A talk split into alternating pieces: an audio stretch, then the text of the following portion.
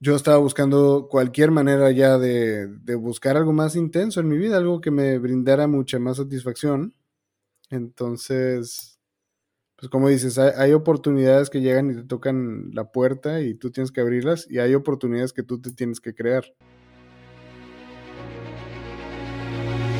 Te has enfrentado a la duda, al temor, te paralizas, no logras avanzar sientes que el peso del mundo aplasta tus ideas, proyectos, sueños, y cuando crees que ya no puedes seguir, que todo se ha terminado, te levantas, una y todas las veces, con pasión, disciplina, perseverancia, porque tu vida tiene una razón, porque tiene un propósito, porque luchas para controlar al dragón que hay en ti.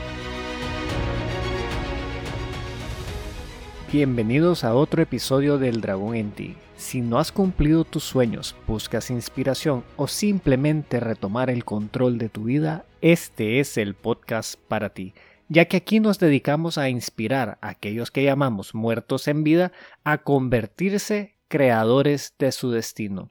Y una de las maneras con la que nos gusta contribuir con sus vidas es trayéndole historias de aquellas personas que nos inspiran y nos motivan ir hacia adelante. Y el día de hoy les traemos las anécdotas e historias del asesor financiero Rino Ramírez Ayala. Él nos conversa sobre lo que es importante en la vida y nos da algunos tips financieros de cómo podemos mejorar nuestra propia calidad de vida.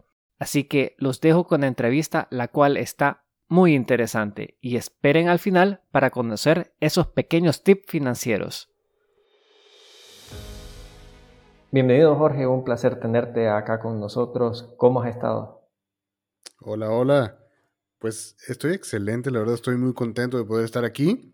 Quiero primero darte las gracias a ti y a todo tu auditorio por la invitación. Como sabes, pues ya tengo tiempo escuchándote y, estoy muy, muy, muy agradecido es la palabra. Con, eso quiero iniciar, el agradecerte a ti por la invitación. Bueno, Jorge, si querés nos explicas o nos comentás un poco quién sos, qué haces y por dónde estás, porque a mí esa parte me dejó bastante intrigado. por supuesto, pues mira, soy Jorge Sergio Ramírez Ayala. Todo el mundo me dice Rino, todos me conocen como Rino Ramírez Ayala, hasta mis abuelas me llaman así, entonces, pues bueno, me, me refiero a mí como Rino, entonces y todos mis amigos también y, te considero tal, así que me puedes llamar Rino. Soy asesor financiero, soy consultor de estrategias en finanzas personales y, en serio que soy un apasionado por el desarrollo de equipos. Durante toda mi trayectoria me, me dedico a asesorar empresas en muchos diversos tamaños. He asesorado a algunos partidos políticos aquí en México y a cientos de familias en temas de planeación estratégica, en crecimiento comercial para sus empresas familiares y sobre todo para desarrollo institucional.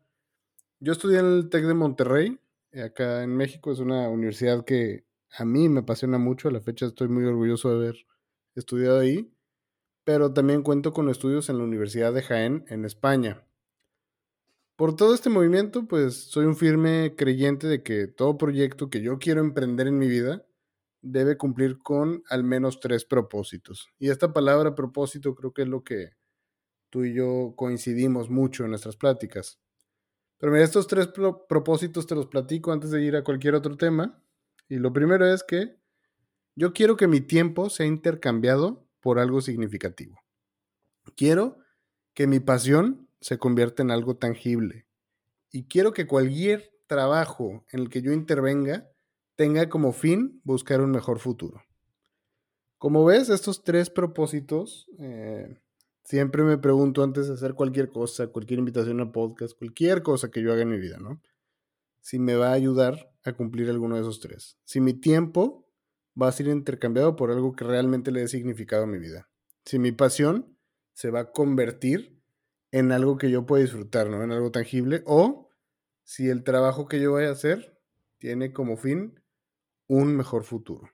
En este momento, pues yo siento que estamos cumpliendo esos tres propósitos. Estar de este lado, pues te digo, a mí me alegra mucho porque colaborar con personas como tú hace que, que yo vea que hay un fruto o que hay algo que está sucediendo, por lo que creo que va a mejorar la situación, ¿no? A través de mi podcast en Rebeldía Financiera, que seguramente que fue por ahí donde me conociste, abordo temas que enfrentamos en nuestra realidad contemporánea y plantea cuestionamientos para que todos los escuchas, todo, todo aquel que alcance a escuchar mi mensaje, pueda darle valor a su propósito. Actualmente yo me enfoco mucho en crecer como un referente en México, por lo menos, en tips de ahorro, en estructuras de presupuesto y en finanzas personales.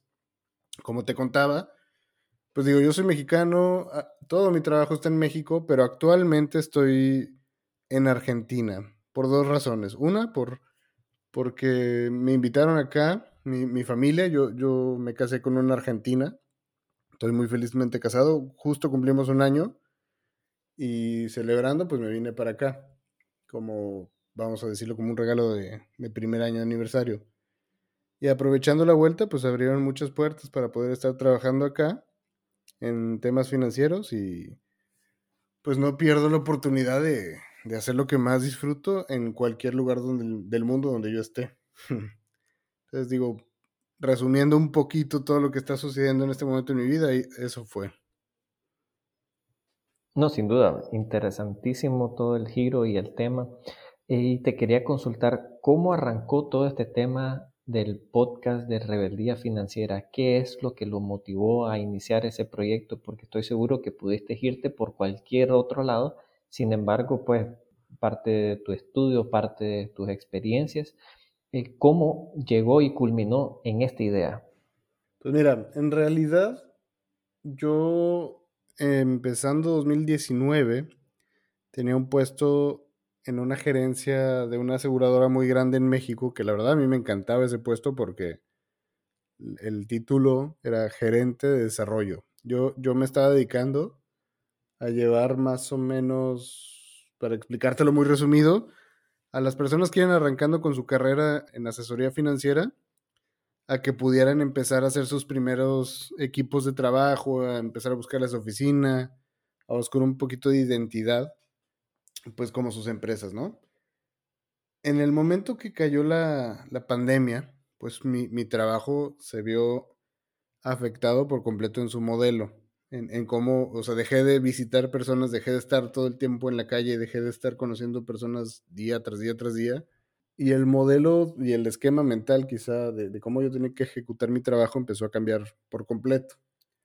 Llegó un momento donde pues tenía suficiente tiempo como para, para empezar a ver qué otras cosas podía hacer yo para compartir mi, conocimiento, sobre todo de finanzas. Porque, pues bueno, la, la, pandemia, la realidad es que afectó a muchas personas en todo el mundo, no solamente en México, pero en mi círculo social, o por lo menos las personas que yo estimo mucho, sí les comenzó a afectar a una manera directa, a sus familias, a sus trabajos, a sus empresas y me empezaron a buscar mucho para preguntarme qué, qué, soluciones podían hacer, sobre todo para administrar mejor el dinero que les quedaba. Entonces empecé a tener muchas eh, sesiones para presupuestar, para empezar a ver qué soluciones podían darle al, pues a la baja de ingreso que estaban teniendo, ¿no? A, a la falta de flujo.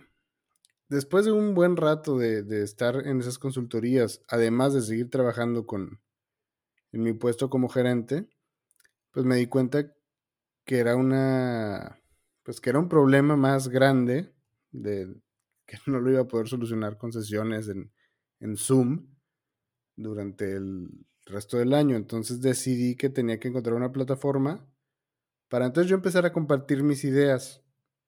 No, no tanto los métodos, no tanto los casos particulares, pero por lo menos mis ideas. Al final, pues Mm, el podcast Rebeldía Financiera nace ese título porque lo que yo estoy intentando ahí es liberarnos del esquema financiero ordinario, ¿no? Durante muchos años, y creo que en esto estarás de acuerdo conmigo, eh, ha habido un bombardeo de marketing enorme en todas las industrias para impulsarnos a consumir y consumir y consumir y consumir. Y no necesariamente ese consumo es en cosas que nos gustan, que es lo peor de todo, ¿no?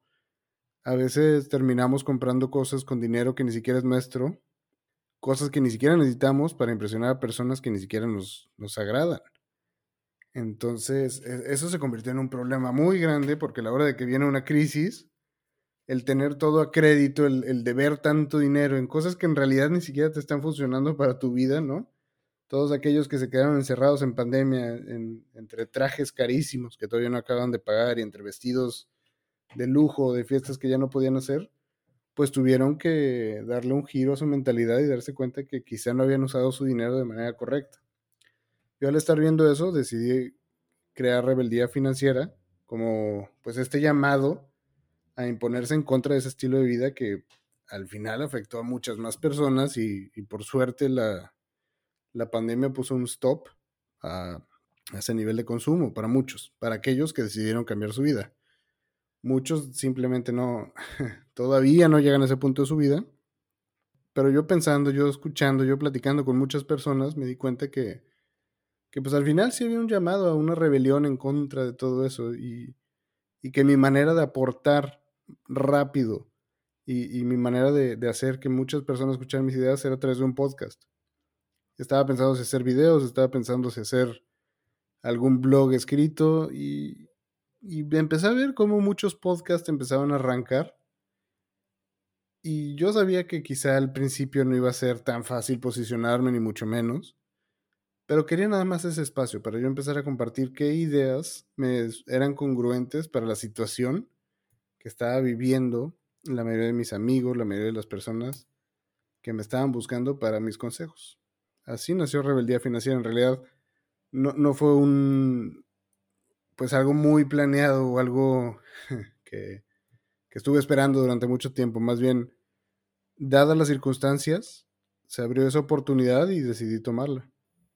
No, excelente. Yo creo que a veces las oportunidades tocan las puertas de uno y queda en uno que si quiere abrir la puerta y tomarla. Y basado en eso y tu decisión de lanzarte a hacer el podcast y todo esto, ¿Qué oportunidades crees vos que se te han abierto? Porque me comentabas de ahorita tu experiencia de estar en Argentina y has sentido que pues se han abierto puertas que tal vez sin el podcast o sin tener este, la cantidad de eh, oyentes que te siguen no se hubiera abierto. Si querés nos comentas un poquito qué crees vos que te ha aportado todo esto. Excelente, sí, claro. Pues mira, yo como te digo, lo empecé para que me empezara a escuchar mi círculo social o mi círculo de amigos, pensando que ellos eran los que necesitaban escucharlo. Pero poco a poco, pues empezó a crecer la audiencia. Quizá no poco a poco, fue más bien un paso a paso, porque eh, me fueron descubriendo algunos comités universitarios dentro de México y me empezaron a escuchar, empezaron a, comentarme que me estaban escuchando en sus sesiones, en sus clases o, que encontraban valor en lo que yo estaba haciendo. Y resultó que terminaron invitándome a dar algunas conferencias en, en mi propio alma mater. Y cuando sucedió eso, de manera viral quizá, dentro de estos comités universitarios me empezaron a invitar a diferentes ciudades, a diferentes estados en México y sin darme cuenta, pues prácticamente ya había recorrido virtualmente, desgraciadamente fue de manera virtual porque me hubiera encantado hacerlo de manera presencial, pero ya había visitado por lo menos una universidad en, en 20 de todos los estados de México. Y, y eso, me, eso para mí fue una grata sorpresa en el sentido de que nunca fue el plan hacer eso con rebeldía financiera. Solo sucedió, se abrió la puerta, se abrió la oportunidad. Me empezaron a invitar y ya sobre la marcha, pues me, empezaron a invitar en universidades de otros países, eh, latinoamericanos. 100% todavía no, no he tenido como alguna experiencia fuera de América con mi podcast, pero sí, sí se me hizo muy impresionante como la sinergia de los universitarios, el estarse compartiendo contenido, el estarse compartiendo tips o cualquier tipo de contenido de valor, te puede sacar de las fronteras. Yo aprovechando ahorita que estoy en Argentina, definitivamente, pues, bueno, lo estuve publicando ahí en mis redes, que, iba a estar fuera y que pues si necesitaban algo de mí, que me tuvieran un poco de paciencia, porque yo iba a estar en Argentina.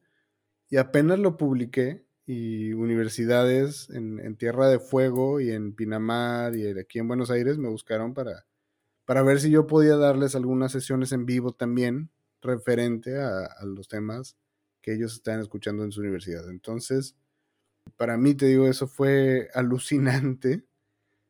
Porque no, no, aunque yo veo por ahí de repente en las estadísticas que te están escuchando en otro país, ¿no? Te lo marca los propios resultados del podcast, jamás me imaginé que con tanta pasión o con qué tanto detalle me estaban escuchando. Y resulta que sí, había una comunidad lista para recibirme y escucharme. Eso yo creo que no lo hubiera descubierto si no fue gracias por a Rebeldía Financiera y gracias a que las personas han estado compartiendo el contenido. No, sin duda, creo que es una experiencia muy bonita. Yo todavía no he llegado a ese punto, pero en verdad eh, te envidio de una manera positiva y que me alegra mucho hmm. que, el asunto haya crecido de esa manera y, creo yo que te va a llevar a, muchas otras oportunidades muy interesantes. Pero muchas gracias. sí, sí, yo también creo que el tuyo puede crecer hacia allá, sin duda. Bueno, esperemos.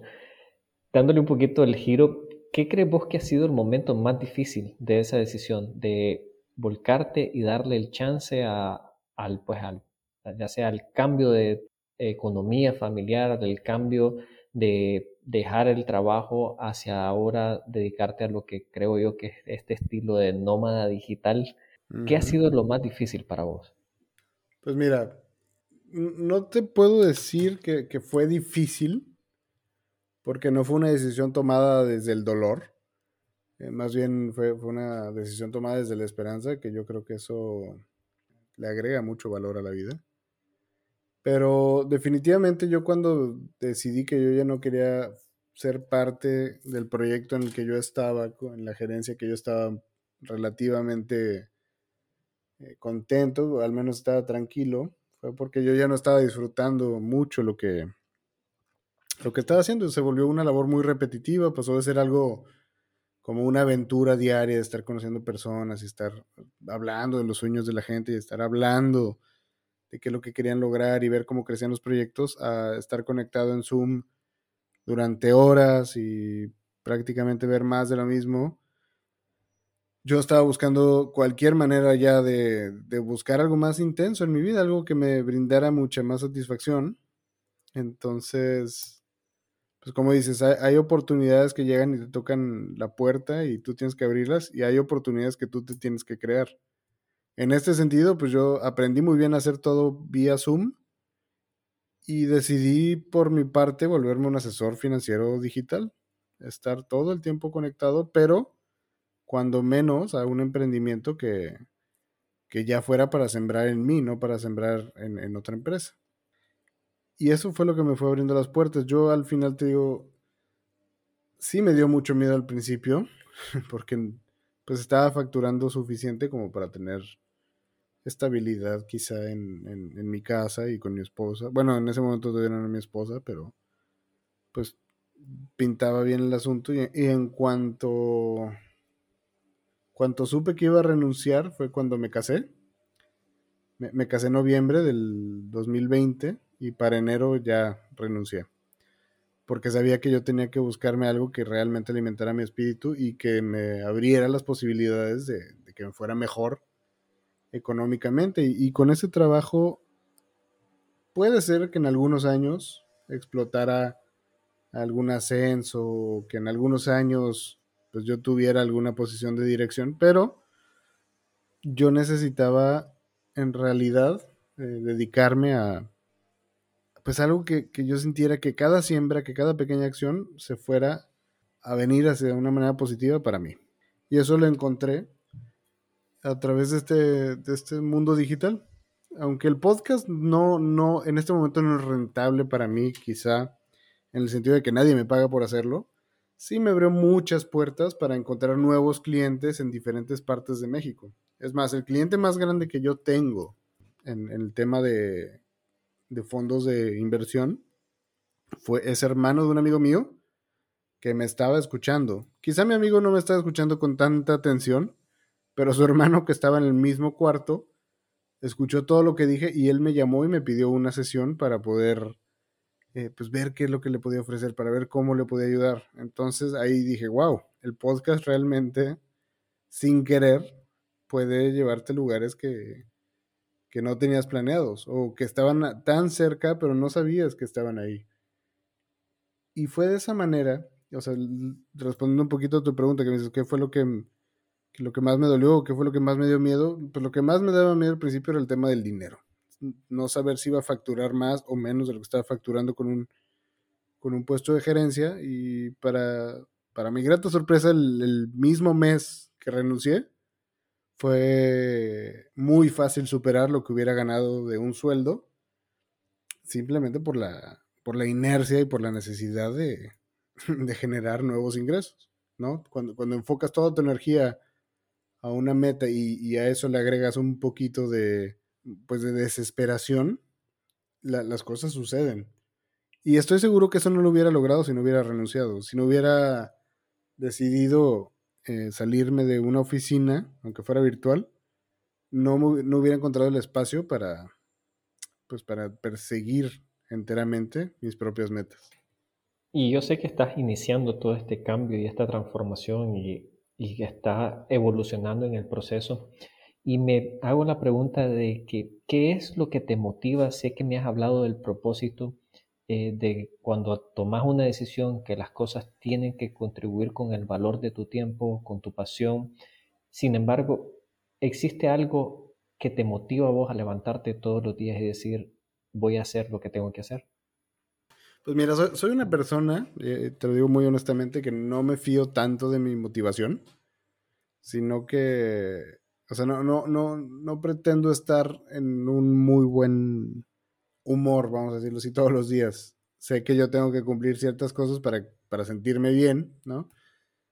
E, entonces, lo que me levanta a mí en realidad es el, el hecho de, de, que yo soy muy meticuloso en mis métricas. No, no me levanto pensando que va a ser el mejor día de mi vida, sino que me levanto y sé exactamente cuáles son las métricas que tengo que cumplir para considerarlo como un día de avance. A mí lo que más me motiva es sentir que estoy avanzando, ver que voy creciendo, ver un pequeño cambio. Y tengo anotado en Excel, si en Excel, si en Excel, cada una de las cosas que estoy haciendo en mi vida.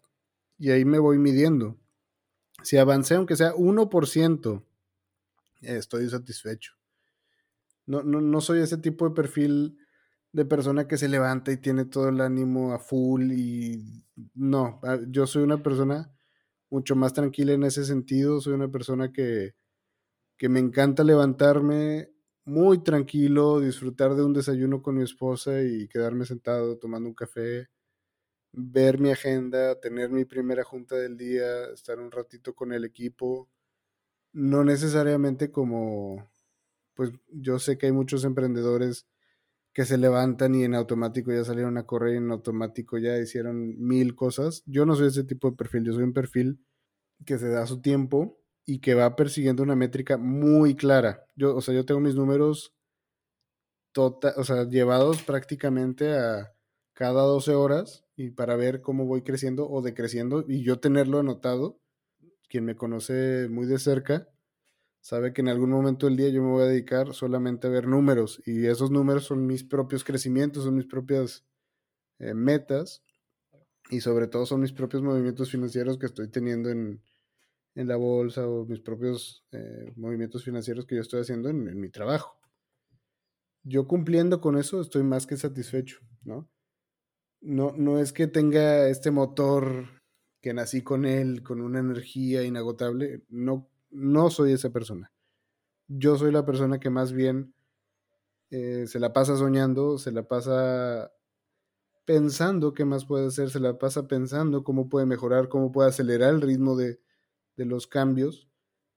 Y eso es lo que a mí más me hace feliz, eso es lo que a mí me motiva, por lo menos terminar el, el día sabiendo que avancé 1%, que mi vida hizo algo positivo, que hubo algo de significado en mi día que mi pasión se convirtió en algo tangible y que estoy haciendo algo mejor para el futuro.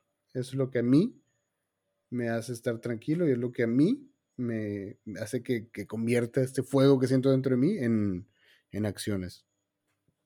No, excelente. Y quería cambiarte un poquito la tónica y también entrar un poco en lo que aquí llamamos, el dragón. Y te hago la pregunta, ¿qué, ¿qué crees vos que es el dragón con el cual te cuesta batallar a vos todos los días, aún y ahora que tenés esta independencia financiera y que te has aventurado a hacer cosas que expanden tus límites, sin embargo, ¿aún batallas con algún dragón que nos puedas comentar? Claro, claro, digo, el día que yo ya no tenga un dragón es porque seguramente ya estoy demasiado cómodo y ese día me voy a preocupar mucho.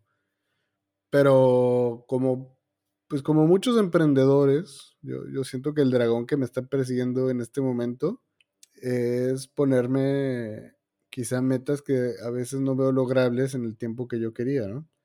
Esta ansiedad que se va generando, quizá no por, y no, no quiero hablar solo de dinero, pero yo cuando empecé mi proyecto ya independiente en el 2021, esperaba que para diciembre yo ya hubiera cumplido por completo al menos el, hecho de, tener en orden las finanzas de la empresa, es decir, que ya no tuviera nada de deuda, ¿no? Y no es algo que esté logrando en este momento para la empresa, pero sí en mi vida personal.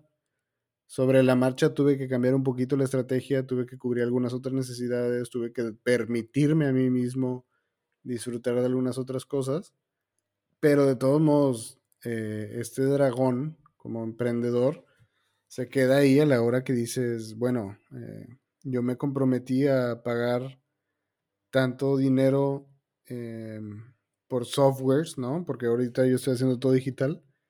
Y yo use o no use ese software durante la semana, me lo van a cobrar. Y yo use o no use mi CRM o tenga, haya vendido o no haya vendido o sea lo que pase en mi empresa, pues al final del día yo voy a tener que pagar la nómina, al final del día yo voy a tener que hacer eh, pues, los movimientos financieros necesarios, mínimo para sobrevivir, ¿no? Sucede que cuando te vuelves emprendedor el tema de las vacaciones se vuelven muy difíciles de disfrutar porque sabes que aunque ahorita mismo estés sentado en un lugar muy tranquilo, pues al fin del día o al fin de la semana, si no cumples con la expectativa, vas a dejar de cumplirle a ciertas personas. Y ese dragón quizá no es el peor de los dragones.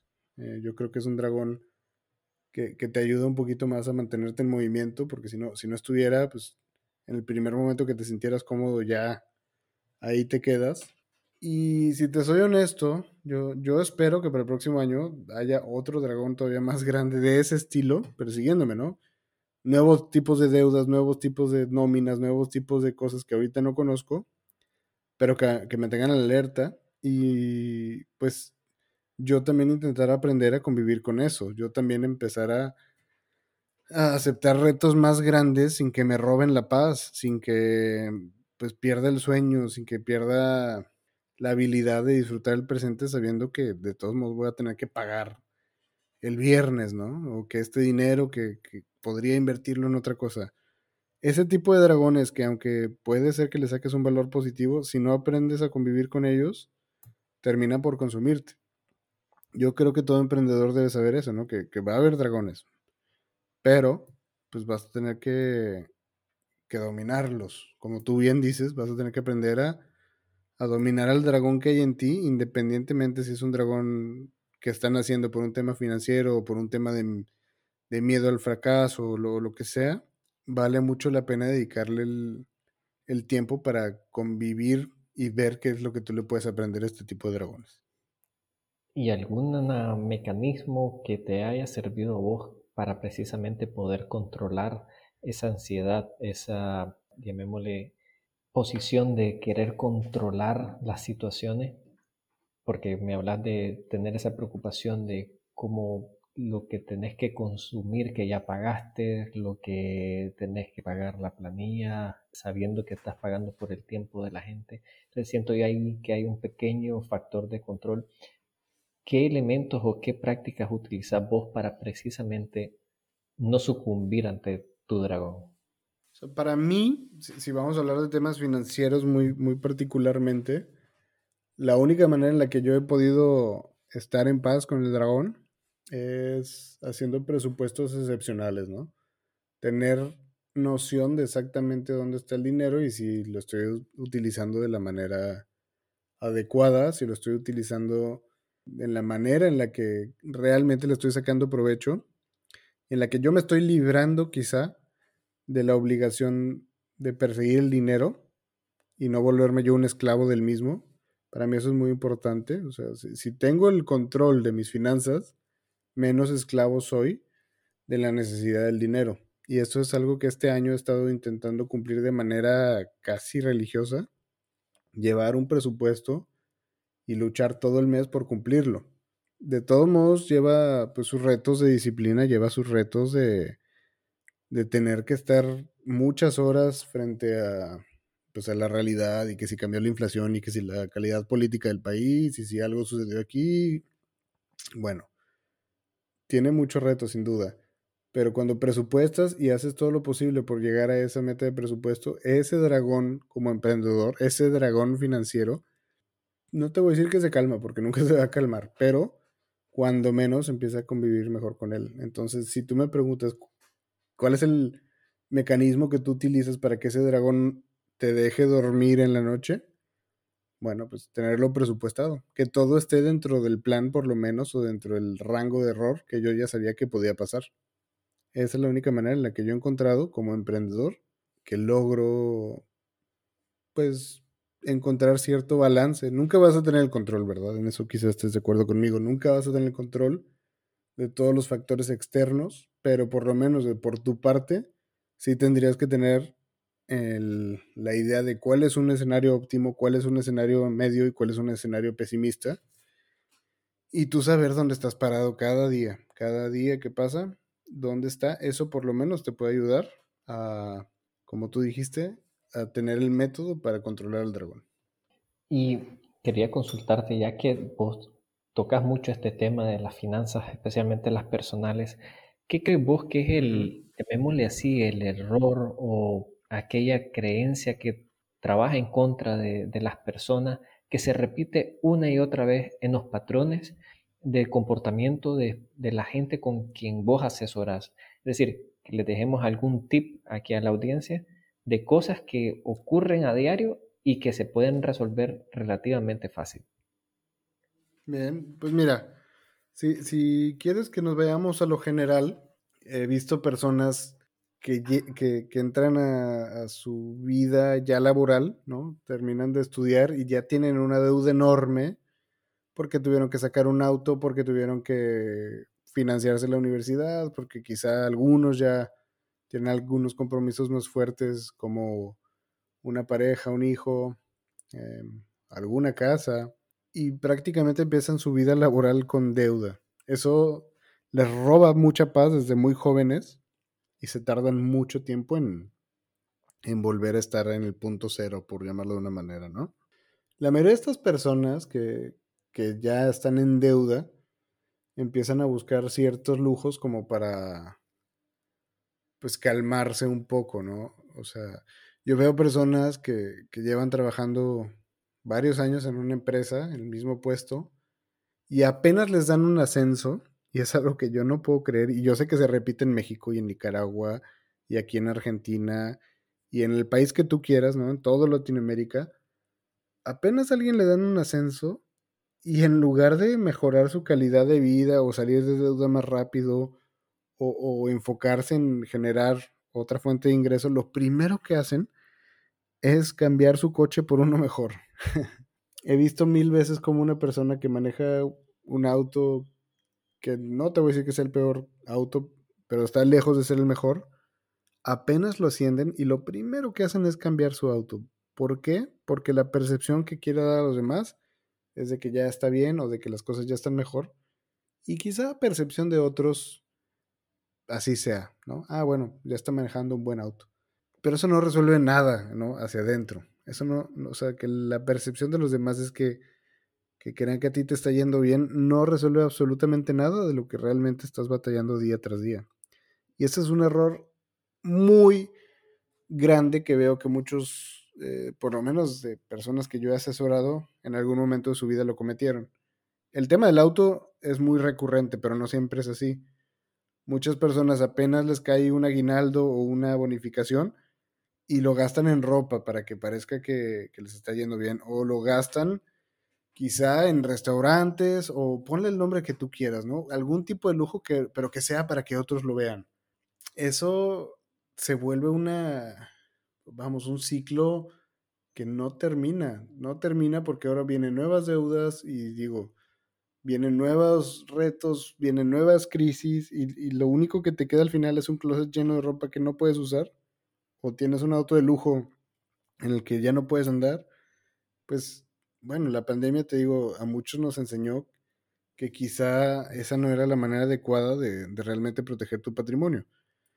¿Cuál es el tip al que quiero llegar con todo eso? Es pues aprender a preguntarnos si, si lo que estamos a punto de comprar es algo que necesitamos para mejorar nuestro patrimonio, ¿no? Para mejorar nuestra calidad de vida o si es algo que necesitamos para satisfacer a los demás y que estén pensando que, estamos mejor o que nos va mejor que antes, no sé, que estamos creciendo. Si tú empiezas a si tú diferencias lo que es el valor y el precio de las cosas, pues muy rápido te vas a dar cuenta que no tiene caso comprarte un auto nuevo si tienes deudas con, con un crédito o si tú sabes eh, diferenciar lo que es el valor, el precio, muy rápido vas a entender que vale más la pena eh, irte de vacaciones a un lugar modesto para disfrutar más días con tu familia a irte al mejor lugar, muy apresurado, muy reducido de, de gastos vas a empezar a apreciar otro tipo de cosas. Pero si lo que tú quieres es que los demás vean que tú estás creciendo, si lo que tú quieres es que los demás vean que obtengan esta percepción de que tú eres cada día mejor, pues vas a gastar mucho dinero en cosas que tú ni siquiera vas a disfrutar. Entonces aprendan eso, diferenciar el valor del precio de las cosas.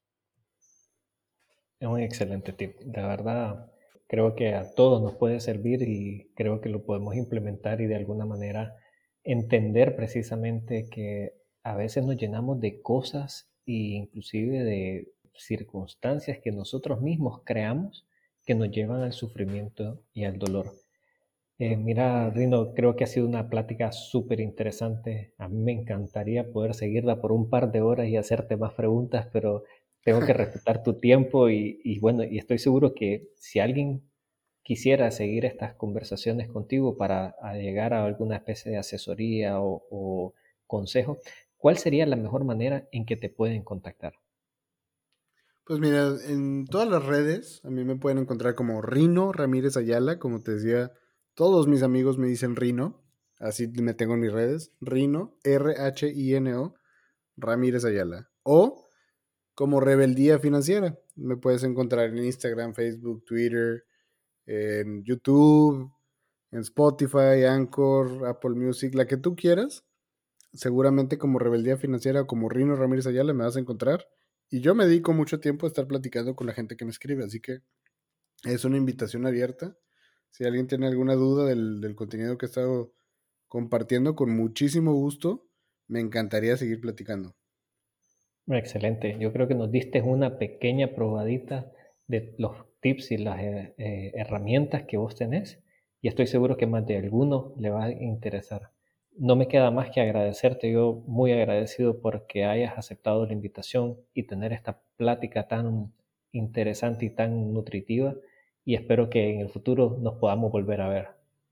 Seguro que sí, cuenta con ello. A mí me encantaría quizá esta fue una muy, yo lo veo como una muy buena primera sesión, ¿no?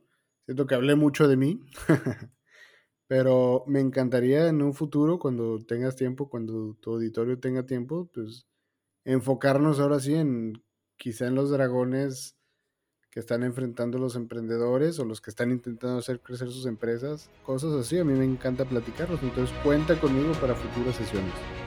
Excelente. Bueno, gracias Rino.